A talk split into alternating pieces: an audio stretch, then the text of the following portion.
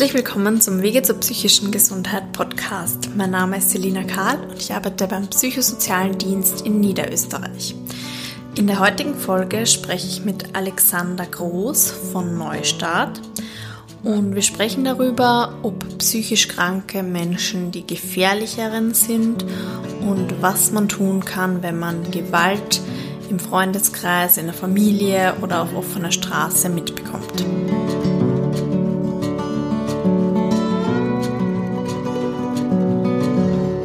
Ja, grüße Herr Groß. Danke, dass Sie mich eingeladen haben nach St. Pölten. Wir sprechen heute über Gewalt und Gewaltprävention. Könnten Sie sich mal vorstellen, bitte? Vielen Dank für die Einladung. Mein Name ist Alexander Groß. Ich bin der Leiter von Neustadt Niederösterreich und Burgenland. Unsere Haupttätigkeiten sind der Bewährungshilfe, Haftentlassenhilfe, Fußfessel, gemeinnützige Leistungen und auch Anti-Gewalt-Trainings oder in der Gewaltpräventionsberatung. Okay. Da hätte ich gleich die erste Frage, was denn Gewaltprävention ist, wann das schon ansetzen kann. Gewaltprävention kann man im Groben sagen, kann in drei verschiedenen Phasen ansetzen. Das eine ist, da sind wir hauptsächlich tätig, wenn bereits was passiert ist und man schaut mit den Personen, warum es passiert ist und was man tun kann, sie unterstützen kann, wie sie sich weiterentwickeln und lernen können, damit es nicht wieder passiert. Das andere, sehr, sehr wichtig, ansetzen, äh, lange bevor überhaupt etwas passiert, zum Beispiel im Kindergarten, in der Volksschule, in der Erziehung, in der Burschenarbeit. Und die dritte Möglichkeit ist, wenn Personen in Risikosituationen sind, dass man dort eingreift, um einen Gewaltvorfall zu verhindern. Okay. Wenn man jetzt irgendwo mitbekommen würde im bekannten Freundeskreis oder sonst irgendwo, ähm, dass da, also wenn man da Gewalt vermutet, was könnte man da tun, wenn man Gewalt sieht oder vermutet? Ich möchte auf jeden Fall einmal auf einen Mythos eingehen. Ein Mythos ist, Gewalt passiert plötzlich, spontan. So wirkt es vielleicht auf manche, aber Gewalt ist nichts, was aus dem Nichts heraus entsteht. Das heißt, es gibt immer eine Vorgeschichte, es gibt einen Grund, es gibt Ursachen, warum es zu Gewalt kommt. Und das ist ganz wichtig, dass man sich das ansieht und daran arbeitet. Erstaunlich ist oft, äh, Sie werden es vielleicht bemerkt haben auch, es kommt zu einem Gewaltvorfall und äh, nachher wird medial darüber berichtet und Nachbarn, Freunde, na, das hat man sich nicht gedacht. Das, das war so ein äh, das ist, ja. ja, es ist überraschend, ja, damit hat niemand gerechnet. Und ein paar Tage später, naja, eigentlich war, war, die Person schon immer etwas seltsam. Äh, es, äh, man hat schon gemerkt, dass da was nicht stimmt. Die Frau war schon immer sehr verschüchtert. Also das ist etwas, was mir sehr massiv auffällt und was ein gutes Bild wir, äh, wirft darauf, wie die Gesellschaft leider teilweise immer noch mit Gewalt umgeht, nämlich damit, indem sie ignoriert wird. Mhm. Ich sehe eine Verbesserung über die letzten Jahre, ganz, ganz wichtig, weil Sie gefragt haben, was kann man tun? Gewalt muss thematisiert werden, Gewalt muss angesprochen werden. Mhm. Ich erzähle Ihnen ein Beispiel, das ich selbst einmal erlebt habe. Ich habe einmal erlebt, da war ich noch ein Kind, äh, ich war in der äh, Stadt unterwegs und ein Mann hat seine Frau auf offener Straße geschlagen, sie ist zu Boden gefallen. Mhm.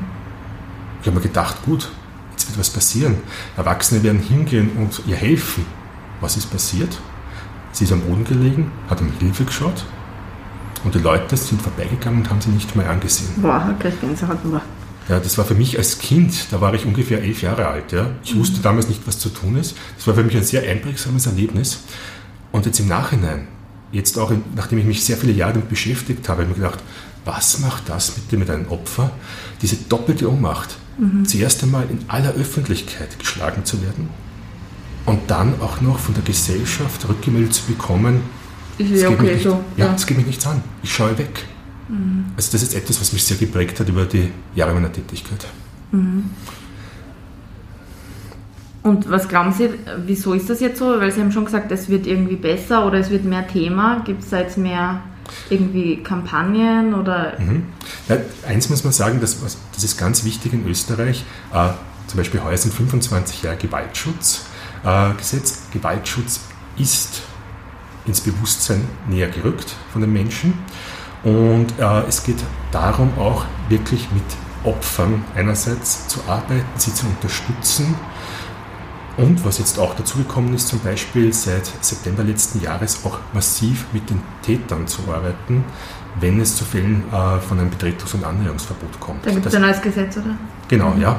Also das war ganz, ganz wichtig, weil dadurch, dass man parallel arbeitet, verpflichtend mit den Tätern und auf der anderen Seite natürlich im freiwilligen Setting mit den Opfern, wie es schon bis jetzt war, das gemeinsam kann bewirken, dass es äh, zu einer sicheren Gesellschaft führt, dass es zu weniger Gewaltverfällen kommt. Mhm. Und was uns schon auffällt, auch äh, in der Bewährungshilfe arbeiten wir schon seit sehr vielen Jahren und Jahrzehnten mit Gewalttätern. Es steigt teilweise die Zahl der Anzeigen. Und da ist immer die Frage, wenn die Anzeigen steigen, heißt das, es gibt mehr Gewalt? Ich glaube, es gibt nicht mehr Gewalt, sondern die Leute, das Umfeld, die Opfer zeigen und melden, dass es zu Gewalt kommt. Mhm. Und damit wird es sichtbar und das ist wichtig. Weil wenn es sichtbar ist, kann man nicht mehr so leicht wegschauen. Mhm. Die Leute lassen sich nicht mehr so viel gefallen vielleicht oder warten nicht so lange, bis man sich irgendwo hinwendet. Ja, und das ist etwas, was mich auch, was auch immer wieder kommt. Naja, äh, dann rede ich mit jemandem und er sagt zu mir, naja, das Opfer ist ja selber schuld, kann ich jederzeit weggehen. Das ist so ein allgemeiner Irrglaube. Also wirklich, das muss man sagen, das ist ein Irrglaube. Mhm. Weil Gewalt entsteht, wie ich gesagt habe, nicht von heute auf morgen. Das, ist eine, das sind Spiralen. Das fängt klein an und steigert sich immer mehr. Man kann es ein bisschen vergleichen, dieses Beispiel, ein Frosch im Kochtopf mit heißem Wasser. Gibt man ihn sofort ins heiße Wasser, wieder wegspringen. Steigert man es langsam, wird er irgendwann so lange drinnen bleiben, äh, bis er gekocht wird. Und das Deswegen auch Gewaltbeziehungen fangen nicht von heute auf morgen in ein Maximum an, sondern es fängt schon damit an, es geht um Macht. Ist es eine Partnerschaft auf Augenhöhe? Oder ist es etwas, wo es sagt, es gibt ein Machtgefälle, wo der Mann sagt, ich bin mächtiger, ich kann mehr den Ton angeben als meine Frau.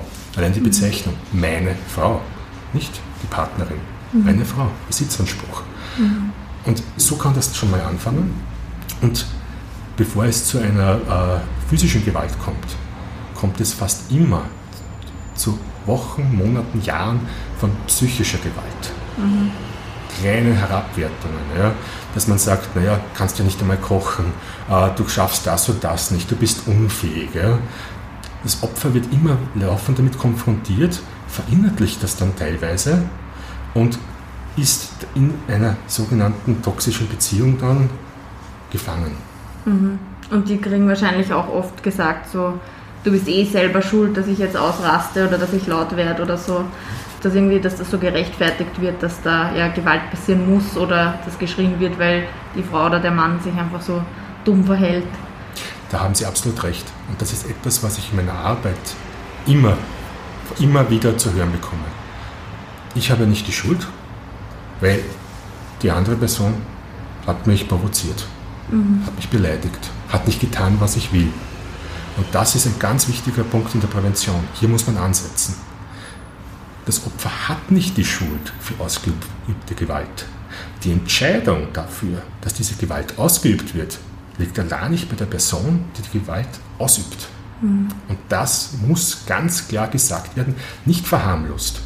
Also ich kriege immer eine Gänsehaut, äh, wenn ich zum Beispiel in einem Lokal bin und dann höre ich vielleicht an einem anderen Tisch so ein Gespräch, wo äh, das dann verharmlost wird, wo dann vielleicht Witze darüber gemacht werden und, oder ja, der hat seine Frau im Griff, der weiß schon, wie das funktioniert. Mhm. Ja, das ist etwas, wo man wirklich auch einschreiten muss und man, wo man auch aufstehen muss und sagen, hey, so nicht. Mhm. Das ist keine akzeptable Form. Mhm. Und jetzt, jetzt ähm, weil Sie gesagt haben, das Opfer kann sich gar nicht so leicht wehren oder gar nicht so leicht gehen.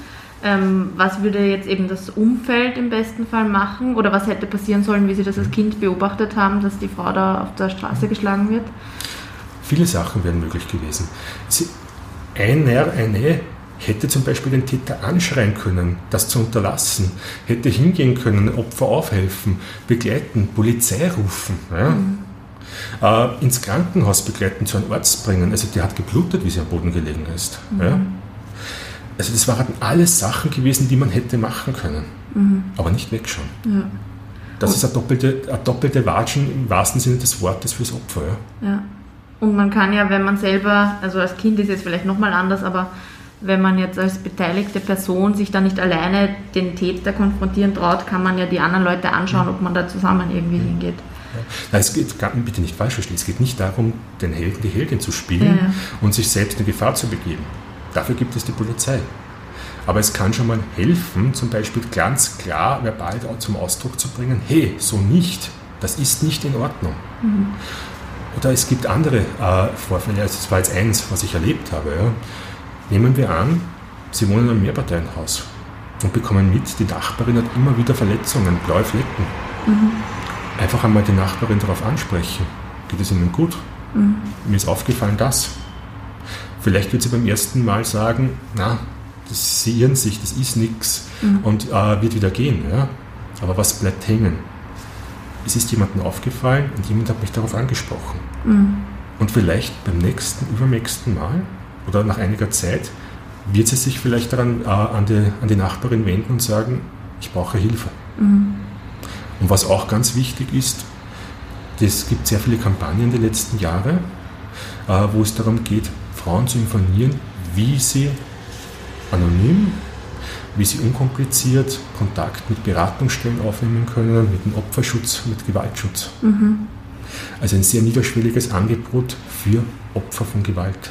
Ganz, ganz wichtig. Mhm, das sieht man eh oft auf so Toiletten im öffentlichen Raum sind dann überall so Sticker. Und gibt es nicht auch irgendwie so ein Handzeichen oder so, so ein Geheimes, was man, was man als Opfer machen könnte, wahrscheinlich Frau oder Mann, wenn man da irgendwie festgehalten oder unterdrückt wird? Ja, das gibt es, ja.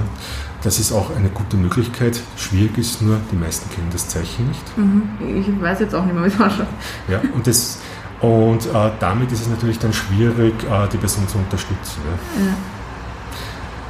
Kann man sich das irgendwo anschauen im Internet oder wie natürlich, das Zeichen ausschauen sollte? Natürlich kann man das, ja.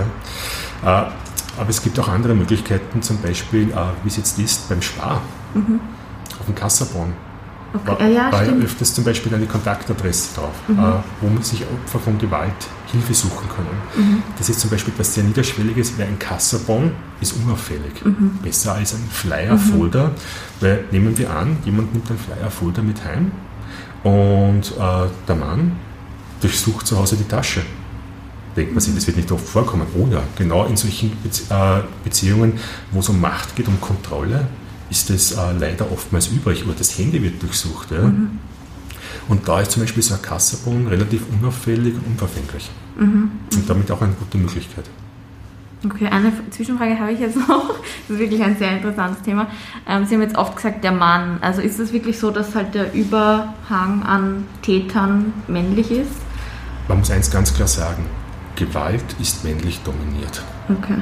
Ungefähr 90 Prozent aller Gewalttäterinnen in Österreich sind Männer.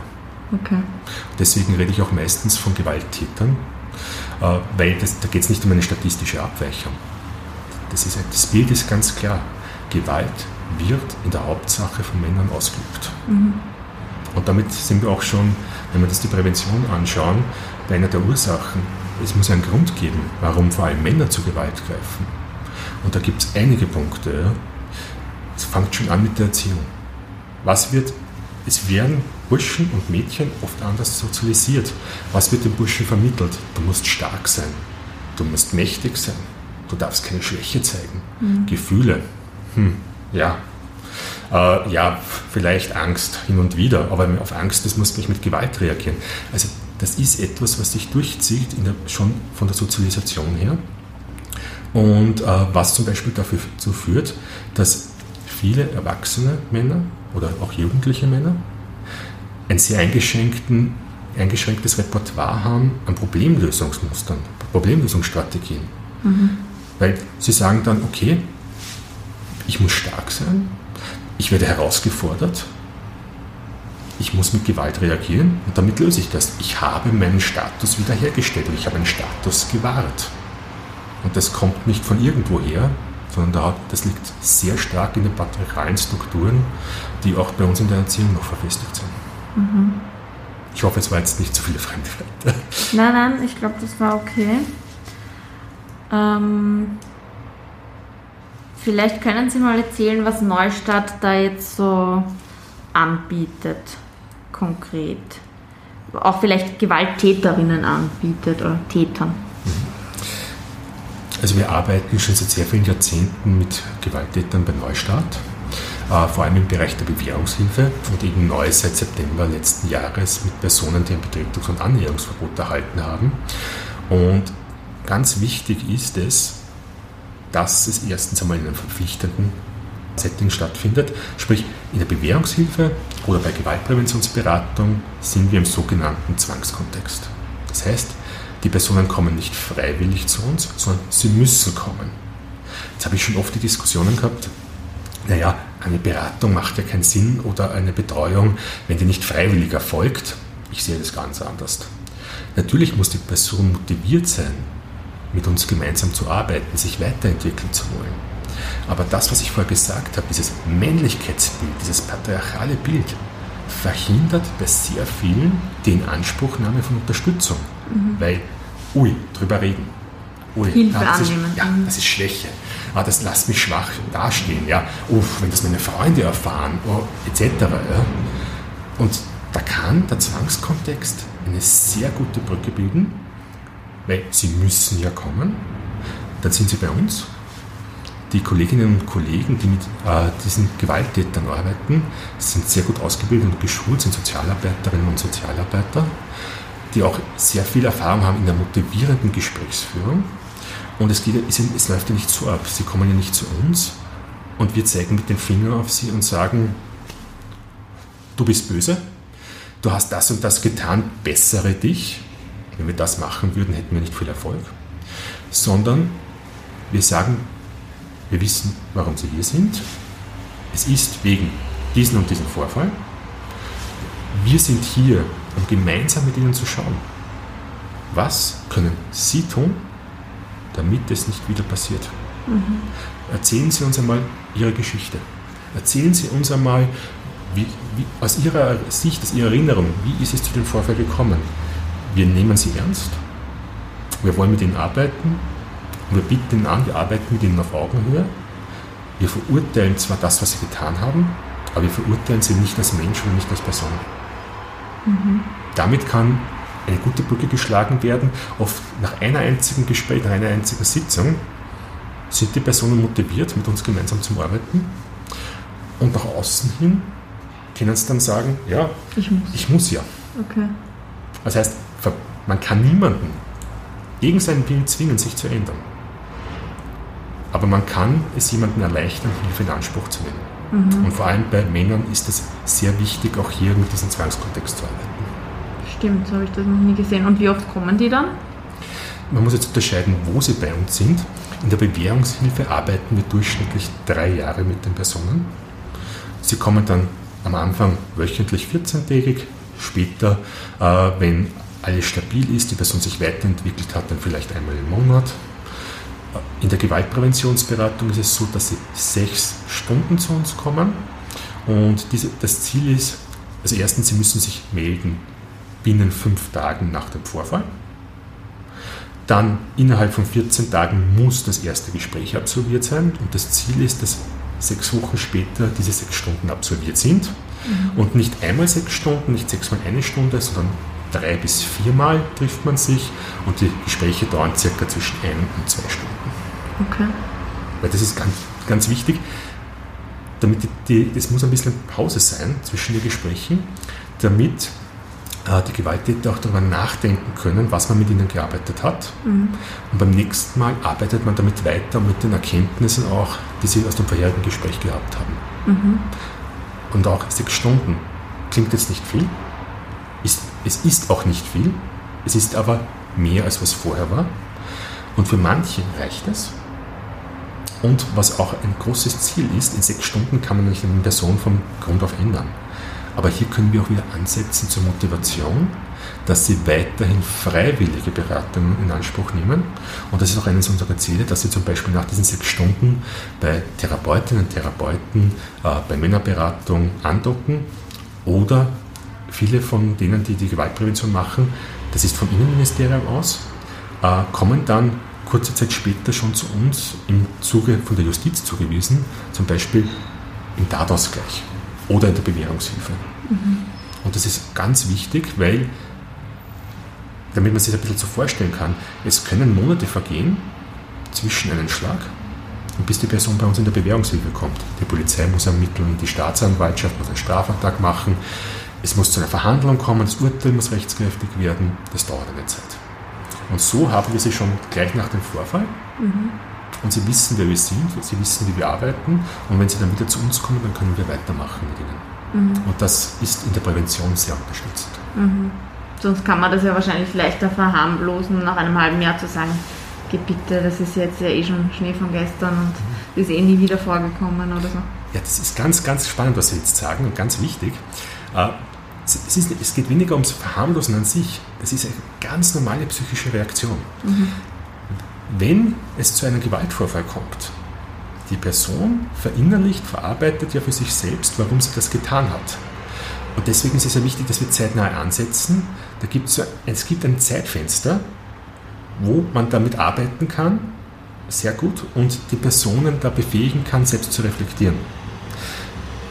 Je mehr Zeit vergeht, und die Person auf sich alleine gestellt das verarbeitet, ist es so, dann wird die Verantwortung, die Schuld immer weniger bei sich selbst gesucht, sondern im Umfeld. Das Opfer ist schuld, hat er provoziert. Die Polizei ist schuld. Warum kommt sie überhaupt wegen dem? Mhm. Die Staatsanwaltschaft und die Richterschaft ist schuld, weil wieso habe ich keinen Freispruch gekriegt? Ich bin ja ein Opfer selber. Mhm.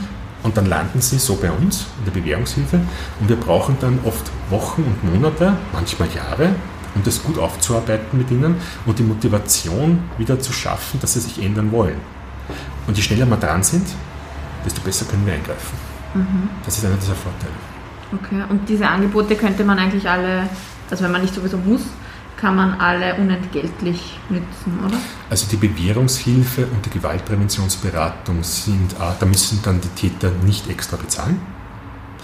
Wenn Sie zum Beispiel bei der Gewaltpräventionsberatung, wenn Sie die sechs Stunden abgeschlossen haben und Sie nehmen freiwillig äh, Unterstützung bei Therapeutinnen und Therapeuten in der Beratung Anspruch, dann ist das schon zu zahlen von Ihnen. Okay. Und deswegen ist es ja auch wichtig, die Motivationsarbeit zu leisten, dass es Ihnen das wert ist. Mhm. Und also aus meiner Sicht ist es absolut wert. Einerseits zum Schutz der Opfer, andererseits, dass sie selbst nicht in einen Kreislauf kommen, die Täter, Verurteilung, Verurteilung, äh, dann vielleicht Haft, dann noch einmal Haft. Das hat ja alles, hat alles einen Rattenschwanz auch für die Täter nach sich. Das geht auch diese Bewusstmachung, wenn sie auf diesem Weg bleiben, haben sie diese und diese Konsequenzen zu erwarten. Mhm. Und was auch sehr spannend ist, sehr viele Klientinnen also sehr viele Klienten, die zu uns kommen, sagen dann am Anfang, ich bin ja unschuldig hier. Und ich habe immer geglaubt am Anfang, das heißt, sie sehen sich äh, als quasi Justizopfer, Polizeiopfer, sie haben zum Beispiel nicht zugeschlagen. Und dann zeigt sich, nein, um das geht es gar nicht. Diese Schuld definieren sie nämlich als was anderes, Nämlich, sie haben nicht Schuld für den Schlag. Sie streiten gar nicht ab, dass sie zugeschlagen haben. Mhm. Aber sie sehen die Verantwortung nicht bei sich, sondern mhm. die Verantwortung zumeist beim Opfer. Mhm. Und das ist ein ganz, ganz wichtiger Ansatzpunkt, da einzugreifen und äh, mit ihnen zu arbeiten, ihnen vor Augen zu führen, dass die Verantwortung für das, was sie tun, ganz bei ihnen liegt. Bei ihnen mhm. alleine. Mhm. Ich arbeite ja mit psychisch kranken Personen, wo immer so die Gesellschaft denkt, die sind möglicherweise gefährlich, aber häufiger sind die, glaube ich, die Opfer, weil sie einfach eh schon so am Rande der Gesellschaft oft sind. Wer ist besonders gefährdet? Um es auch gleich zu sagen, auch ein weiterer Mythos. Gewalt betrifft nicht nur Randgruppen und äh, schwache Gruppen in der Gesellschaft, sondern Gewalt zieht sich quer durch die Gesellschaft vom Arbeiter zum Angestellten, von Akademikerinnenfamilien und Akademikern bis hin äh, zum Facharbeiter, bis hin zum Hilfsarbeiter, von Migrantinnen und Migranten zu Österreicherinnen und Österreicher. Gewalt zieht sich sehr quer durch. Und vor allem bezieht es sich zumeist auf das, was ich schon gesagt habe, auf das Patriarchat. Was mir auch über die Jahre aufgefallen ist, Gewalt wird oft unterschiedlich gelebt und wahrgenommen. Ja. Äh, wenn man jetzt zum Beispiel nimmt höhere Bildungsschichten, hier kann es sein, dass die Gewalt oftmals gut versteckt ist, nicht nach außen so gelebt wird, äh, äh, wo es dann heißt, ja, sie hat doch ein tolles Leben, äh, hat einen Mann, der erfolgreich ist, sie brauchte nicht einmal arbeiten gehen, hat drei Kinder, super toll. Ja? Kann ja auch sein, dass das so ist. Aber genauso kann es auch sein, dass hinter den eigenen vier Wänden dann die, äh, die Frau in einer Abhängigkeit gefangen ist, äh, fortwährend äh, psychischer Gewalt ausgesetzt wird und vielleicht auch psychischer. Mhm. Also das, und bei anderen Bevölkerungsgruppen wird die Gewalt vielleicht offener gelebt. Also wenn das jetzt zum Beispiel in einer Reihenhaus, also Reihenhaussiedlung, in einem Wohnhaus ist, ja, mit 20 Parteien, wo man dann hört, ja, die Frau schreit, es ist ein Streit, die Frau schreit, wird geschlagen, verstummt auf einmal. Da wird Gewalt ganz anders wahrgenommen als vielleicht in einem Einfamilienhaus äh, auf einem eigenen Grundstück am Land. Mhm. Also das ist etwas, äh, wo man sich manchmal so ein bisschen in Sicherheit wiegen kann, wiegt. Äh, man sieht nichts, man nimmt es nicht wahr und deswegen wird es wahrscheinlich nicht geben. Mhm. Auch hier kann es zu Gewalt kommen.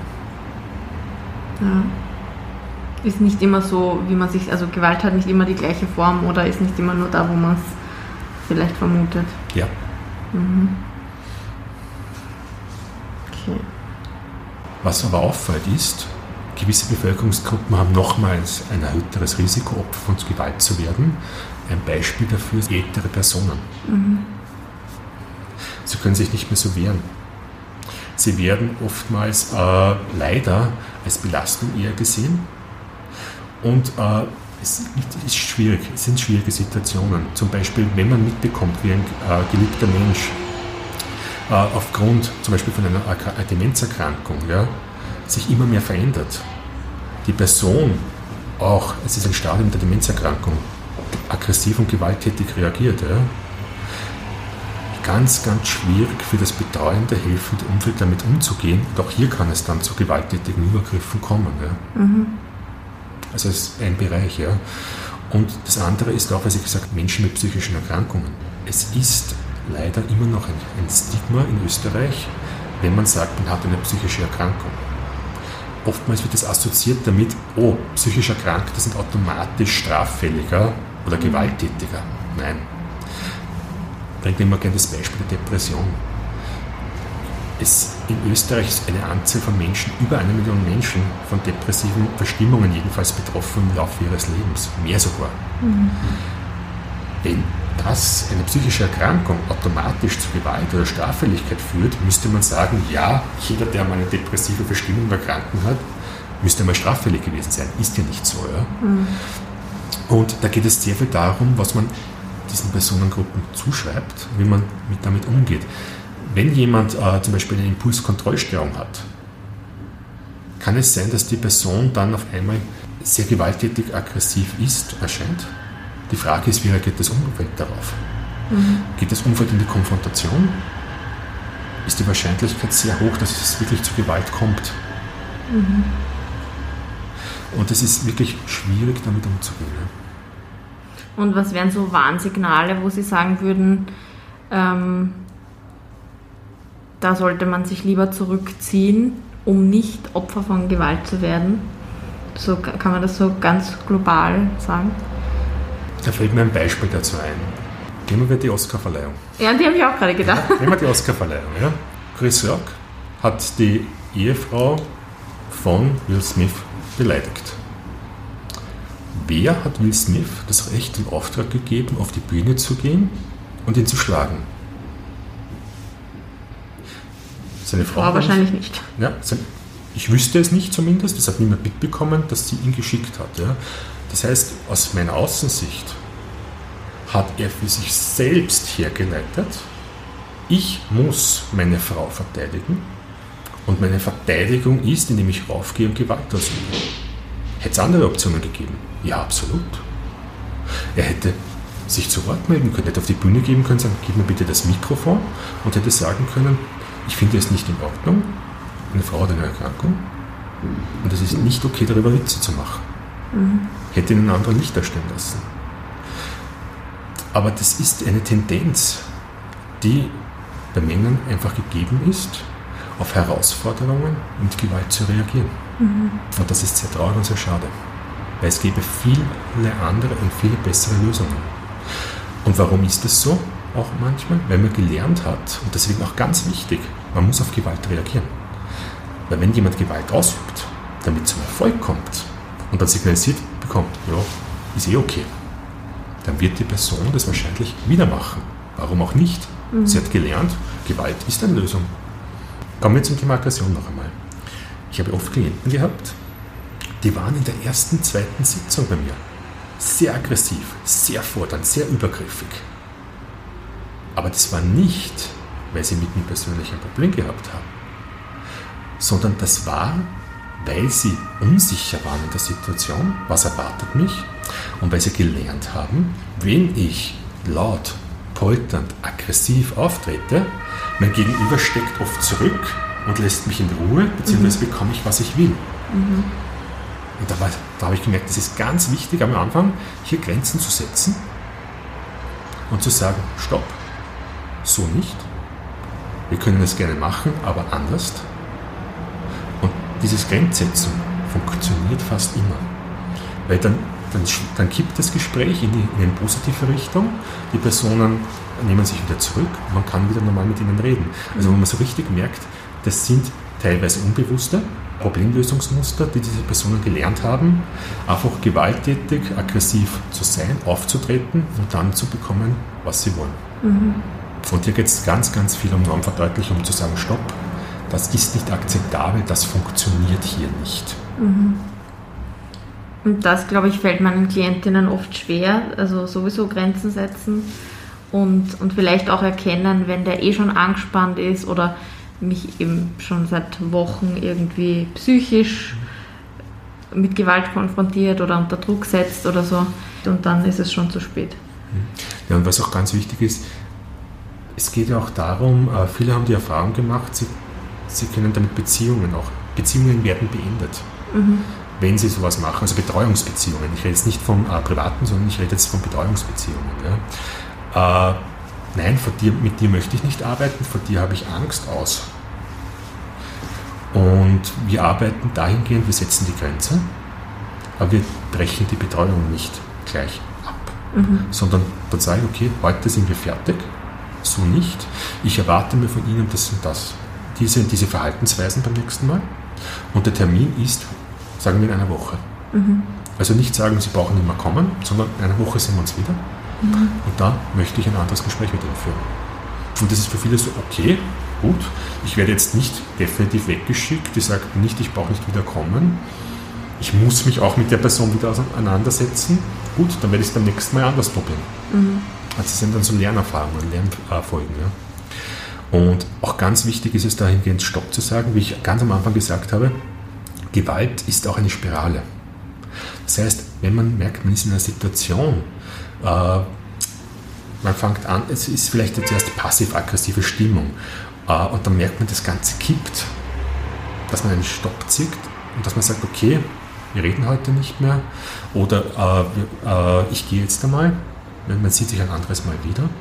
Also auch von Seiten der Täterinnen jetzt meinen Sie, dass man Beiden Seiten, sagt, ja, ich merke, ich werde angespannt, ich gehe jetzt ja, mal. Also so. bei Tätern auch mhm. ganz klar, ja, also das, daran arbeiten wir auch mit ihnen, ja, dass sie mich erkennen, was ist das, was mich triggert, was ist das, äh, wo, wo ich darauf anspringe, was sind diese Reizpunkte, was sind diese gefährlichen Situationen, mhm.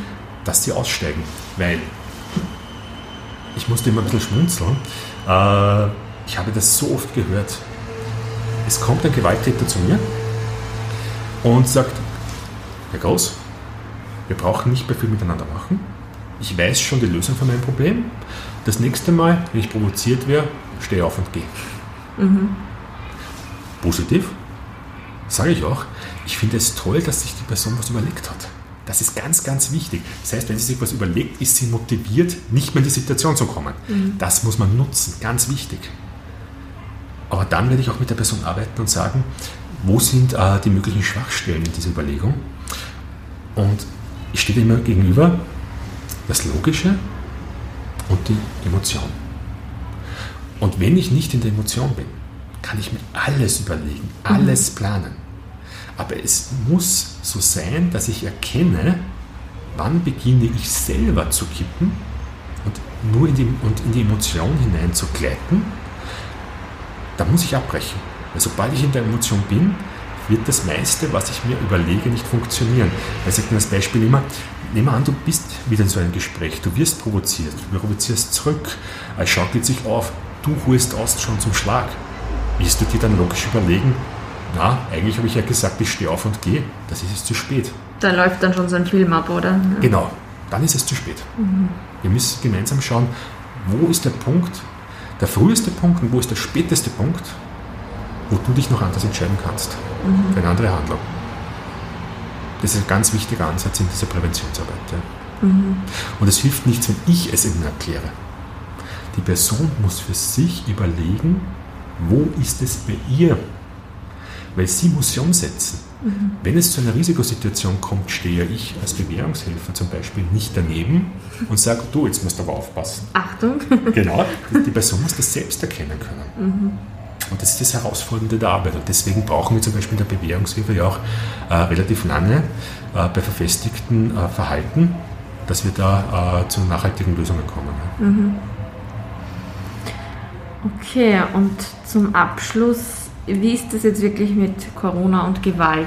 Also häuft sich das Thema Gewalt, seit alle auf engem Raum zu Hause sitzen und vielleicht mit finanziellen Problemen konfrontiert sind? Merken Sie da irgendwas in der, bei Neustadt? Covid hat natürlich auch in diesem Bereich massive Auswirkungen. Teilweise anders, als was man gedacht hat.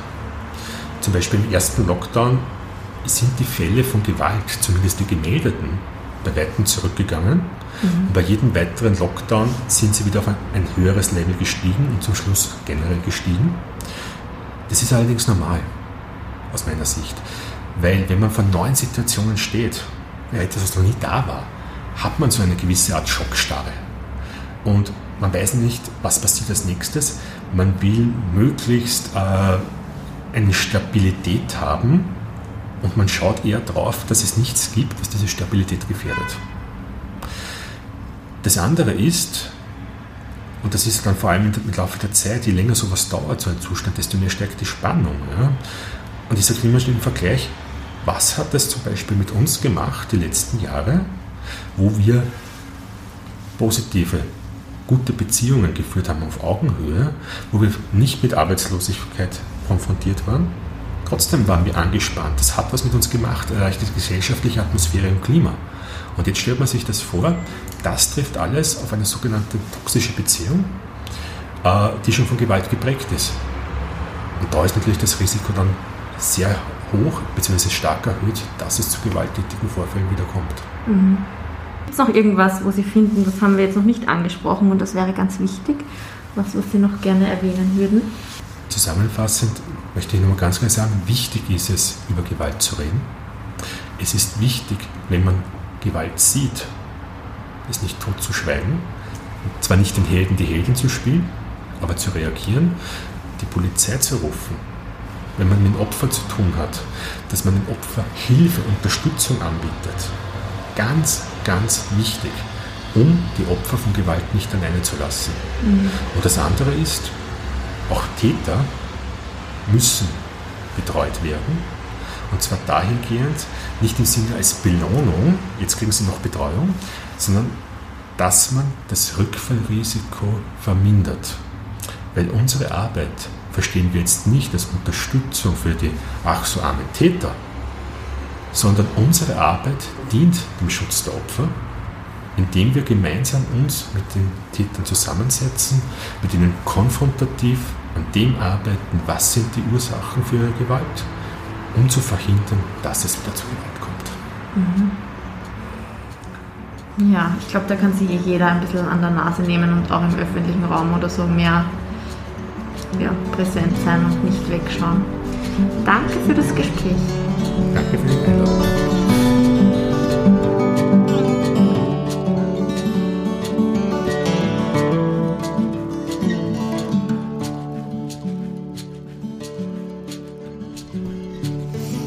Vielen Dank fürs Zuhören. Nähere Informationen rund um das Thema Gewalt und Gewaltprävention finden Sie auf der Webseite www.neustart.at. Weitere Infos über den psychosozialen Dienst finden Sie unter www.psz.co.at